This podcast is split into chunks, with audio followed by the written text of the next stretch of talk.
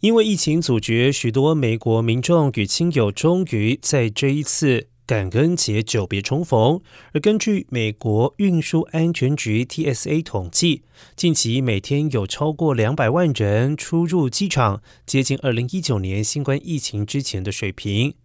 而美国汽车协会 （Triple A） 也预估，今年将有五千五百万人在感恩节透过各种陆运交通模式移动至少八十公里。然而，阖家团圆之际，洛杉矶也超过二十年在感恩节免费供餐，让有需求的民众暖暖肚子，也暖心。